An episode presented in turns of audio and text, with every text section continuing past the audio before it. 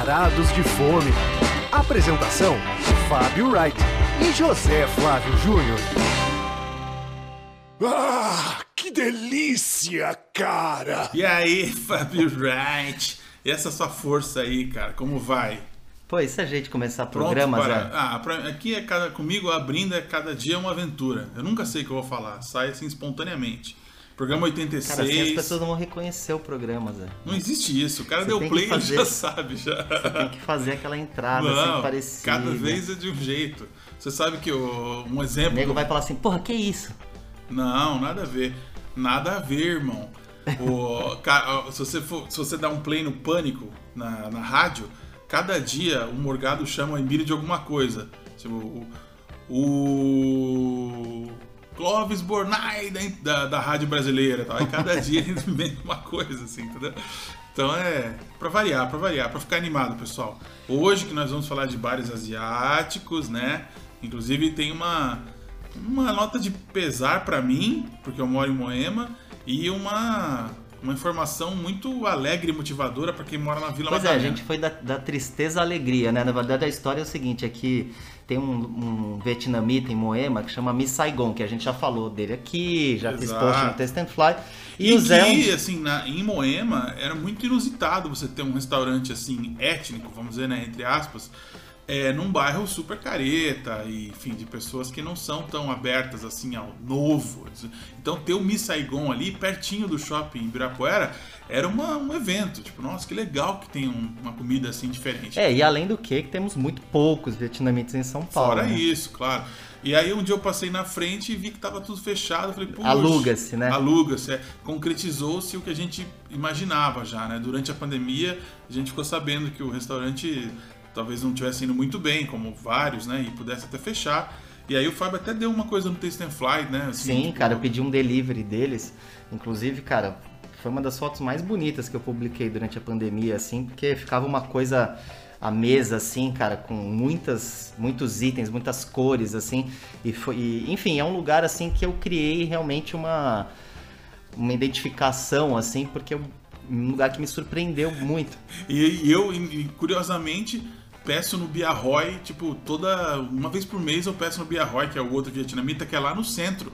Então eu mesmo que sou do bairro não valorizava tanto o Miss Saigon quanto o Fábio, que é do Pois é, e aí, né, a gente ficou sab... imaginamos nós que o restaurante tinha Fechou, fechado é. e tal. E aí fiquei sabendo, né, e por isso que a gente tá contando aqui no programa que eles reabriram na Vila Madalena em plena Morato Coelho, né? Então, Que assim, coisa, que bacana que teremos essa continuidade do Miss Saigon É. em outro lugar. Porque é um lugar aberto por um vietnamita, né? Que, pô, foi resgatado. Não, um a história é incrível, Da. Petrobras tal. Então, cara. E aí os filhos ajudam tal. Então tinha toda uma onda. Tem ainda, né? É, Não e o caldo, o caldo do fô deles realmente é É especial. um fô de foder, cara. Muito bom o fô deles. Mas hoje nós não vamos falar de Vietnã, vamos falar de, da Ásia no Uhum. geral, assim, né? Então, já, já chamamos aqui a vinheta? Sim, Zé, falar? vamos que tem bastante coisa pra falar dos lugares. tempo hoje. urge, o tempo urge. Primeiro prato. Então, o nosso primeiro prato de hoje é o Coia 88, que foi aberto pelo, pela dupla de Thiagos, né? O Thiago Maeda, chefe, e o Thiago Pereira, bartender. Que na verdade eles se conheceram no Tessen, que era um japonês badalado, no Eu não Itaim. conheci, cara, esse Tessen, sabia? É, não é muito sua cara, Zé. Era aquele japonês todo badalado, fancy e Ah, tal. tá. E, enfim, mas são caras que, cara, fazem muito bem o- os seus ofícios, né? Enfim, aí acho que eles começaram a conversar de ter uma casa própria. O, o Thiago Pereira saiu dali, o bartender ele foi pro bar do Naga, né? Que, Esse eu fui, a gente que a falou gente chegou sobre a falar ele. dele. Também era fancy também. E Mas aí- o Naga é bom, a gastronomia do Naga é ótima. Bom, e Hoje o bar do Naga virou um delivery do Nagayama ali na frente, então não- a gente não sabe se vai, vai voltar a ter o bar do Naga. Também É. tá em suspenso. Pois aí. é. Enfim, aí eles resolveram montar em Santa Cecília, né, na rua Jesuíno Pascoal, que é aquela rua que tem o elevado bar, a cervejaria central, que virou uma rua badalada ali daquele pedaço. Apesar de ser só uma quadrinha na Santa É, uma quadra só. E eles montaram essa casa que tem um- uma pegada, assim, de um lugar muito mais descolado, bem, que eu acho que é mais a cara deles mesmo. E, e eles abriram em novembro do ano passado. Então, enfim, abriram e já pegaram aquela coisa da segunda onda e tal. Ele não foi muito fácil é, esses primeiros passos da casa. Mas agora já deu para perceber assim que, que o lugar engrenou, porque quem vai lá come e bebe bem, né? E o que me chamou a atenção, assim que eu cheguei lá no Coia, é que um dos Thiagos estava com a camiseta é, Izakaya. Não, não, é, Não. aqui não é Izakaya. Isso não é um izakaya. Isso não é um Izakaya. Ou um izakaya. É um Izakaya. Eu falei, mas ué, né? Eu já fiquei com aquela dúvida na cabeça. Ele, não, a gente trata como um bar asiático. Tal. Eu falei, olha que interessante e tal. É, porque o Izakaya, o Izakaya, ele deve ter um- alguns ditames que os, alguns lugares que são chamados de Izakaya nem usam tanto, né? Então, estão largando demais o conceito de Izakaya. Chamar de bar asiático é mais. Eu acho que é mais certeiro, pertinente, é. Mais pertinente.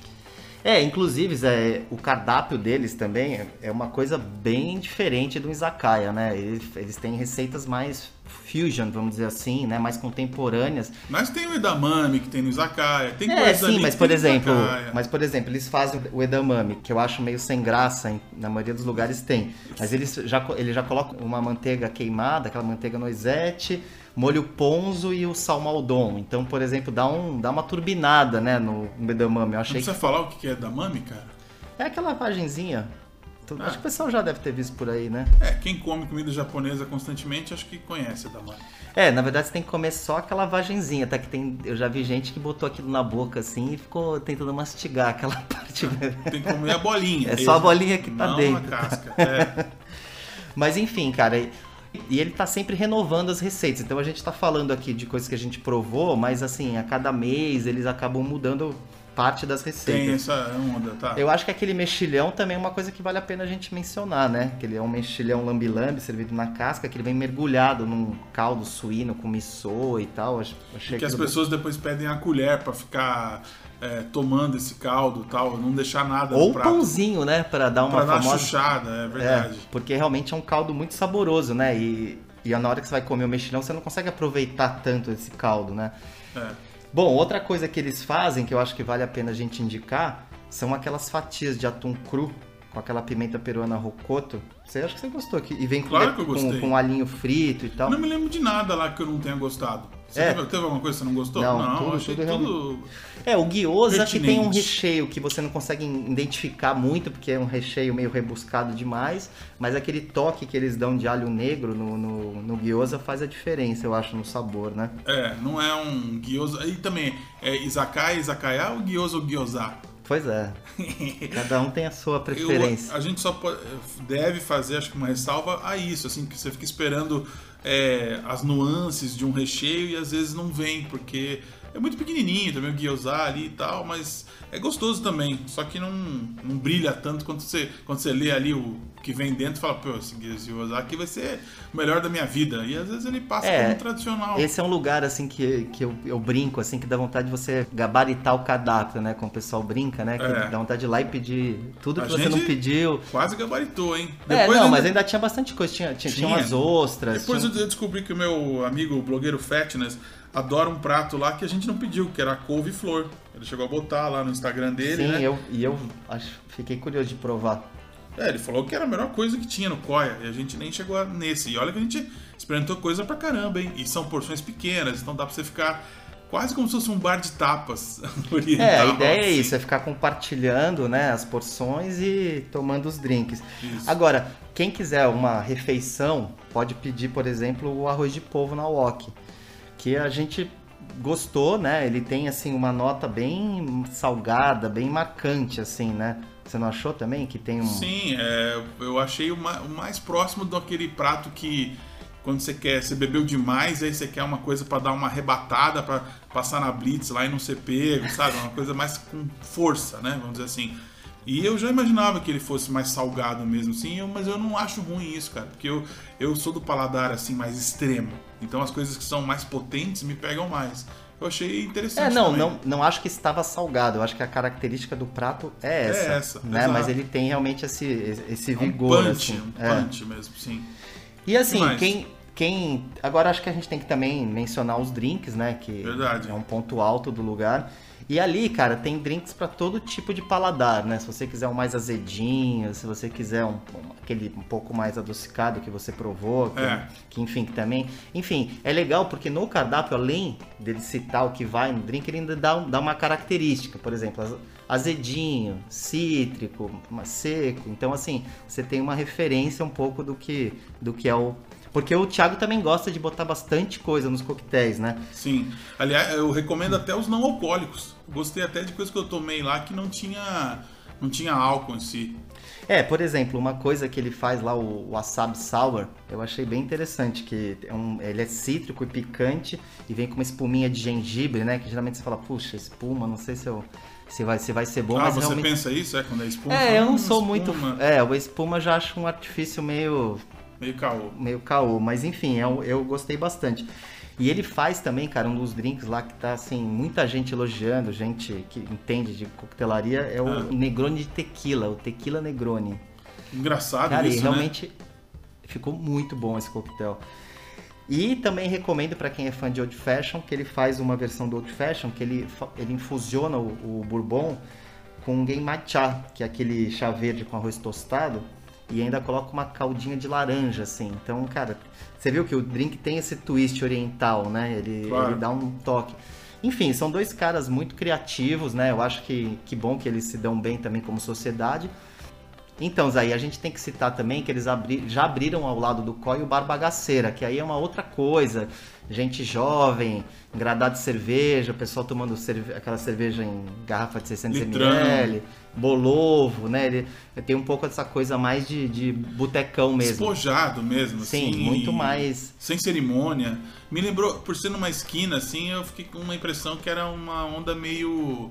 Aquele que é. moela, assim, sabe? Sim, eu acho que a ideia é um pouco essa, eles querem concorrer com, com Moela. Tanto que é um, é um botecão desses, assim, que a gente tem zilhões em São Paulo com um twist de uns caras que entendem do negócio, né? É. Mas eu acho que o COI é o lugar mais interessante deles, né? Não, eu acho que na rua, né? Você que tem toda uma fantasia aí com essa rua Jesuíno Pascoal aí achando Não, que é ela fantasia, é que eu acho que é uma rua que. Não é só você, que já em reúne- outros lugares. A Folha também já deu essa, esse- essa rua como um quarteirão especial da gastronomia em São Paulo. É, tudo tal. que tem na rua, cara, é bom, né? A cervejaria Você central acha, é é? bacana, o elevado bar é legal, o lugar do acarajé também vale a pena. Ah, eu acho um lugar tímido, cara. Tem pouca coisa. Pra mim, o Coia realmente é o que brilha ali, porque eles têm a gastronomia que pra mim é que me apetece mais também, né? Então são, é, eu ia falar bocaditos, são pra, nem platitos também, né? Não faz sentido, mas pequenos pratos, né? Com inspiração oriental e que é, hoje em São Paulo assim tem não tem tantos endereços do tipo. A gente vai falar de um outro é, na- no segundo prato, mas também tem um que depois deve virar pauta pra gente, que é o miado, né? Que também é uma, propo uma proposta assim lá da, Da Renata. Vanzeto. É, que é um, tá uma coqueluche hoje em São Paulo e que é, joga na mesma raia, né? Tá na mesma raia, assim, do Koya. Que são, né, pequenos pratos de inspiração asiática e que eu- até o Fábio já foi e fala que é bom. É, mas não miado, vou né? adiantar nada não, Zé. As pessoas vão ter que ouvir o nosso nessa pauta mais pra frente. Mas, Tá bom. mas a pegada é parecida, assim. Bom, então vamos para o segundo prato e falar de um precursor, então, um que já está no mercado há um tempo e que passou por umas mudanças aí que até me surpreenderam agora nessa volta ao, ao local. Segundo prato. Tô falando do Mika, né? Que é um lugar que no passado talvez eu chamasse de Izakaya e hoje eu acho que faz mais sentido chamar de bar asiático. Porque inclusive antes era um corredor, né? Uma coisa assim, Só balcão, né? só balcão, então você via as pessoas preparando, e tal, então te dava aquela sensação de izakaya, né? Mas o, o ambiente mudou, mudou a proposta do local, inclusive. Quer dizer, a proposta não, mas a ambientação é outra. É, eles anexaram uma casa vizinha, né? Então virou um lugar bem maior. Então não tem mais aquela cara de uma portinha, né? Cara, e você, você chegou a ler, cara, que eles, eles vão abrir uma versão LGBT também, cara, do Mika? Você Ah, viu é? isso? Não. É. Vai chamar Mika Gay. Você vai cortar isso? Acho que não. Isso vai ficar na edição, que é uma piada de tiozão aqui. Eu quis mandar, porra. Então, mas cara, sabe uma coisa que eu tava pensando aqui? Que do mesmo jeito que a gente falou do primeiro prato de uma rua, de um quarteirão só, o Mica também fica na rua Guaicuí, que também é um quarteirão só, né? Que surgiu Exato. primeiro o Pitico, que é dos mesmos donos do Mica, né? E depois É. foram chegando novos lugares. Isso. Inclusive o que eu mais gostava, na verdade, era um de buraco quente. Que era na frente do Mica, que vendia aquele sanduíche que a gente chama de buraco quente, né? Que é um, um, um pão de, de padaria com recheio, assim. Então Sem era- miolo, né? Sem e aí, miolo, era bem gostoso. Hoje é um lugar de taco, né? É, então, virou é, Los Dos, né? Los Dos É, Tacos. bem na frente do, do Mica, mas voltando ao Mica, então era isso aí. O Mica era um, um, um imóvel estreitinho que ampliou, virou, tá maior e, e com mesas, é uma outra disposição lá dentro, né? É, Zé, eu vou te falar que assim, eu fui tanto nessa primeira versão que você contou e nessa segunda que Eu você também. não chegou aí. Não, depois que reformou, você falou que não foi, você só foi agora. É, mas eu fui, ué. É, sim, mas cara, nessa- mas eu posso te falar o seguinte, cara, que eu, eu achei que a pandemia não fez tão bem ao Mica.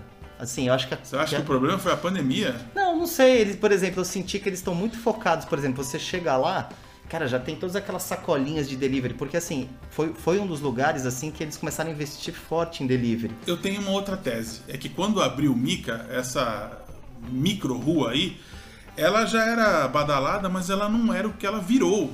Logo na sequência, que é um point de jovem, assim, mas de jovem, jovem mesmo, de 18 anos, né?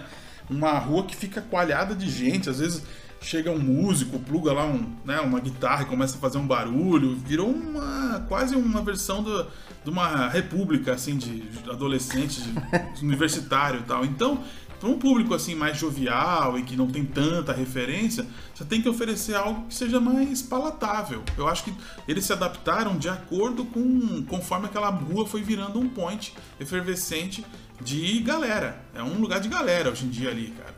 É que a gente foi num dia que não tava lotado, mas se você for de sexta, de sábado lá, é só molecada. Sim, E aí é melhor dúvida. você ter uma proposta mais simples, mais singela, que eu acho que o Mika hoje virou algo mais fácil de explicar. Mesmo assim, com receitas asiáticas lá, pô, não é Bem todo mundo- interessante, não é sim. todo mundo sabe o que, que é Mas, um por exemplo, o quiabo, o quiabo no missô. Cara, vieram uns quiabinho triste, assim, né, cara? Eu achei que aquilo ali foi uma coisa que, nas primeiras vezes que eu fui, que eu, sempre que eu vou lá eu peço isso, eu achei que dessa vez foi a pior vez que. É, eu divirjo de você. Pra mim tava igual era antes. Quiabo gostoso, no missô. Hoje é um must isso aí. Tem até quando outros lugares, né? No Jiquitaia, outros lugares, esse quiabo virou meio que uma, uma entradinha que se disseminou por outros lugares de São Paulo. É gostoso, eles mantiveram. Outra coisa que tem que ser falada: Topoki chegou a ser eleito pela Vejinha como o melhor petisco da cidade, algo assim, não foi? Teve sim, sim, teve isso. É, porque, porque o topoki tradicional deles é um to- topoki diferente. Topoki é uma massa cilíndrica, coreana, feita de arroz, que foi ficando popular nos últimos tempos, e eles fazem uma versão que ela é passada na manteiga, então não é aquela versão com molho vermelho mais tradicional, vamos dizer assim. Então ela, ele tem uma cara própria, tem uma identidade, né? E eu achei gostosinho, achei gostosinho. É. Mais do que a versão especial que tá no cardápio que o Fábio pediu, que é mais completa e você não achou tão gostoso assim, não é? É, eu achei que faltou a gochujang, né? Faltou pimenta, que é uma- é, eles fazem ela salteada com copa-lombo, milho, ervilha e tal, mas fal- e, e tem um ovo frito por cima, mas faltou mais punch da pimenta. Isso aí eu acho que é uma característica. Quando, sempre quando o lugar oferece algo que era para ser apimentado e tá menos, é que ele tá tentando ser mais palatável.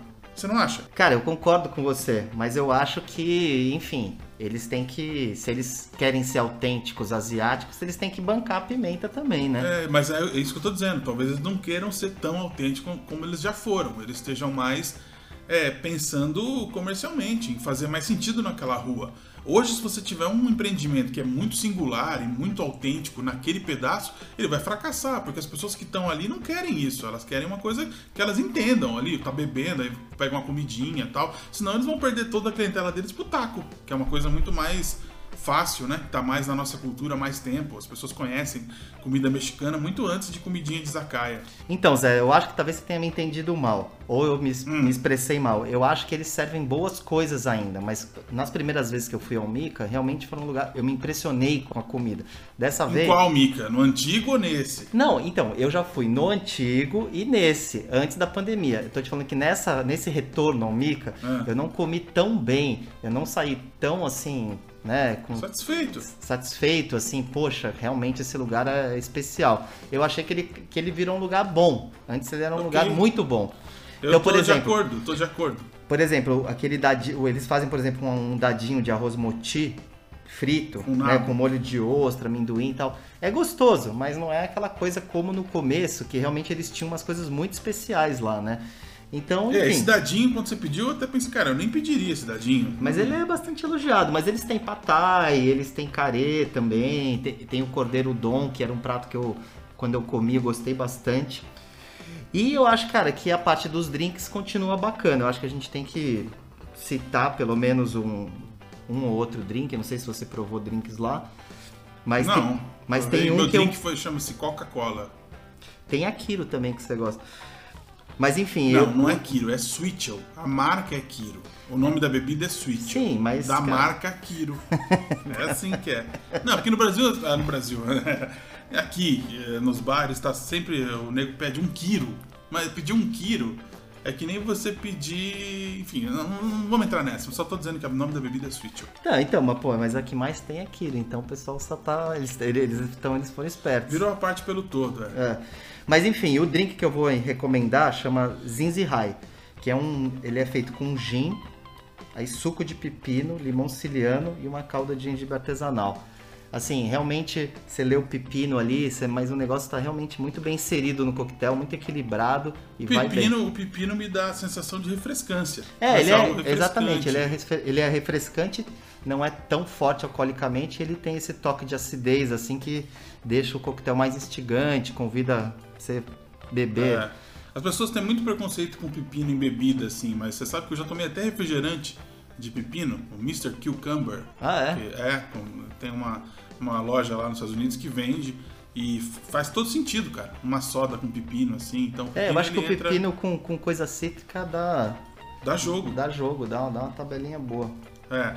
Então, e assim, você acha que vale a pena a gente reforçar esse lance que essa rua, é, ela não é, a gente não recomenda para todos os, os nossos ouvintes do Varados de Fome, só para os mais guerreiros e Não, Zé, eu acho, cara, que a jovens. gente. Eu acho que a gente fez o correto. A gente foi lá no começo da semana.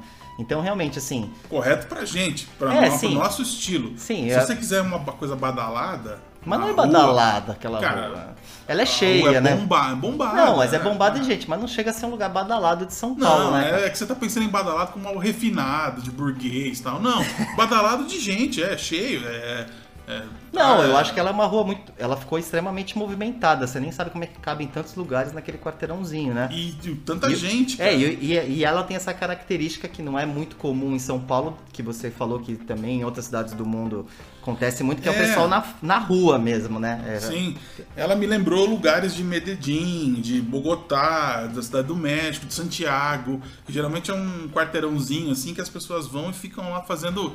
Aqui, esse tipo de movimento é mais é, ligado ao interior do Brasil. É. Na cidade interior tem aquele quarteirão que o bicho pega, Inclusive, Zé, não é lá em Porto Seguro que tem lá o. a né, passarela do álcool. Passarela do álcool. Então é isso. Lá é, É, a, lá é a mini Juro. passarela do álcool paulistana. Exato, é a passarela do álcool da, de Pinheiros, cara. É isso aí mesmo. É pertinho do Largo da Batata, que é outro lugar popular que concentra muito jovem, né, cara? É um, é um lugar que é até um programa. Se você tá aqui em São Paulo, aí chega um primo seu do interior que tem essa. Tá nos 20 e poucos anos, pode levar lá e jogar que, meu, o cara vai se achar ali, cara. Vai se dar bem, vai conhecer gente. É, acho que gente que de nego de hostel, sabe? É, é esse- essa vibe, cara. É, é verdade, queria- essa vibe mesmo. Acho que tem que, tem que contar- fazer esse alerta, tem né? que contextualizar, cara. Até porque o Coia é um lugar mais Santa Cecília, mais centro, alternativo, hipster e tal. E esse é o lugar eu julgo mais universitário. Esse lugar ali na frente do Mica, tal, do Pitico. Mas enfim, tá, tá dado o serviço. Vocês se virem, se encontrem aí. Vejam que vocês, vocês querem conhecer, não querem. Ou se vocês vão esperar o nosso programa do Miado, do Miado, Miado é, para um lugar mais refinado de propostas de bar asiático. Bom, Zé, então fechamos os bares asiáticos. Agora vamos para nossa dica cultural. Hora da sobremesa. Qual será a dica cultural do programa 86? Você não- sabia qual que era? Não, eu só tô in- introduzindo. Ah, tá Isso é, introduzindo, eu entendi. trabalho em rádio, aí a pessoa faz Ah, isso, tá. joga a bola pra você vir. Zé, eu vou, eu vou dar uma dica hoje de uma minissérie que tá na Amazon Prime Video, que o nome em inglês é Nine Perfect Strangers, que é muito mais interessante que o nome em português, que virou Os Nove, Estra Nove Estranhos, né? E é dos mesmos criadores, essa minissérie, do Big Little Lies, que é uma minissérie também muito elogiada, que também é com a Nicole Kidman.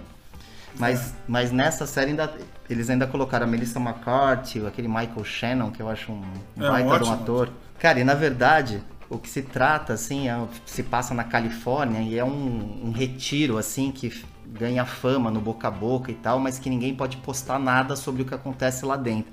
Então tem esse véu de mistério, né? Então as pessoas chegam, essas, esses nove estranhos aí, chegam e a primeira coisa que tem que fazer é você tem que entregar o seu celular. Então você não você tem que passar um período completamente desconectado, assim. E na verdade, cara, a Nicole Kidman ela faz uma russa, assim, que misteriosa e tal. E tem um pouco ali de Timothy Leary, para não dar muito spoiler, uma coisa meio vai por um lado meio psicodélico, então tem uns uhum. caminhos assim interessantes, né, de que cada um vai expondo ali um pouco as suas fissuras assim, pessoais e tal, mas eles estão participando de um certo experimento assim que tem um pouco esse esse tom assim que lembra um pouco os filmes do M Night Shyamalan, sabe? Você Só gosta que, disso? Cara, é, a premissa é assim, talvez muita gente ache, vai, vai achar o final um pouco forçado assim. Mas, cara, ele tem um tom, assim, de, de, de mistério muito interessante, cara, que eu acho que. Mas, enfim, para quem embarcar no negócio, acho que vale a pena, né? Talvez eles se atropelem um pouco no final, mas tem muita coisa interessante lá, porque os personagens são bem distintos. Tem um escritor, tem um casal que tá em, em crise, jovem, rico, que o cara ganhou na loteria. É muito engraçado, e a vida dele mudou de, do dia pra noite. Então, assim, tem, um, tem, tem personagens interessantes. A família. Tá bem popular essa série, não tá? As pessoas que acompanham gostam de. Cara, de uma certa série? forma, sim. Série, minissérie? Não, é uma minissérie. Então isso é bacana. Você não precisa ficar vendo uma, duas, três, cinco temporadas. São oito episódios e pronto. Ok. Terminou. Assim como terminou o Varado de Fome com a música que o Zé vai agora indicar. É, exato. Eu ia. Você sabe que eu ia botar a versão original dessa música que abre o disco de 78 do Elvis Costello, In The Attractions, que é No Action. É, mas é, aconteceu algo muito louco neste, nos últimos meses que o Elvis Costello lançou uma versão nova desse disco cantado por cantores latinos. É, são a mesma base que do, do disco original, mas com cantores é, famosos, né? Desde o Jorge Drexler ao Fito Paz, é, uma galera assim ícones, vamos dizer assim, do rock latino e do pop latino. Tem até o Luiz Fonsi lá do Despacito e tal, com eles fazendo letras em espanhol para os clássicos desse disco, Pô, que é legal. é o This Year's Model, que virou Spanish Model nessa versão. Muito inusitado alguém fazer isso, né? É raro um artista ter essa vontade, esse desejo de fazer isso, mas foi porque ele gravou uma versão é, de uma música antiga com uma cantora para uma, uma série também, uma coisa assim de TV, e aí ele abriu uma possibilidade, assim, aí o produtor falou assim, vamos fazer então em espanhol, chamar os, os caras para E deu certo, cara, é legal. Todos toparam, né? Todos toparam. Essa música, quem canta é uma menina chamada Nina Dias, que na verdade ela é de San Antônio, porque San Antônio é quase México também, viu? Tá é no Texas ali, na fronteira, né? E, e é engraçado ouvir a música dessa forma, eu acho super divertido revisitar o disco com esse acento espanhol aí, que pode vir tanto do Uruguai quanto do, da, da Argentina, quanto de San Antônio, né? Que é Estados Unidos, na verdade, né? Mas vamos ouvir então aí, pro Fábio vai ser uma descoberta, porque eu acho que ele não conhece nem a original, que dirá a versão em espanhol, né? Conheço é. as duas, é. e você sempre Acreditem. puxando tudo pro San Antonio Spurs, tô vendo aqui. É, pode crer. Bom, então vamos ouvir um trechinho aí e voltamos no próximo programa com mais Varados de Fome. É isso aí, até a próxima.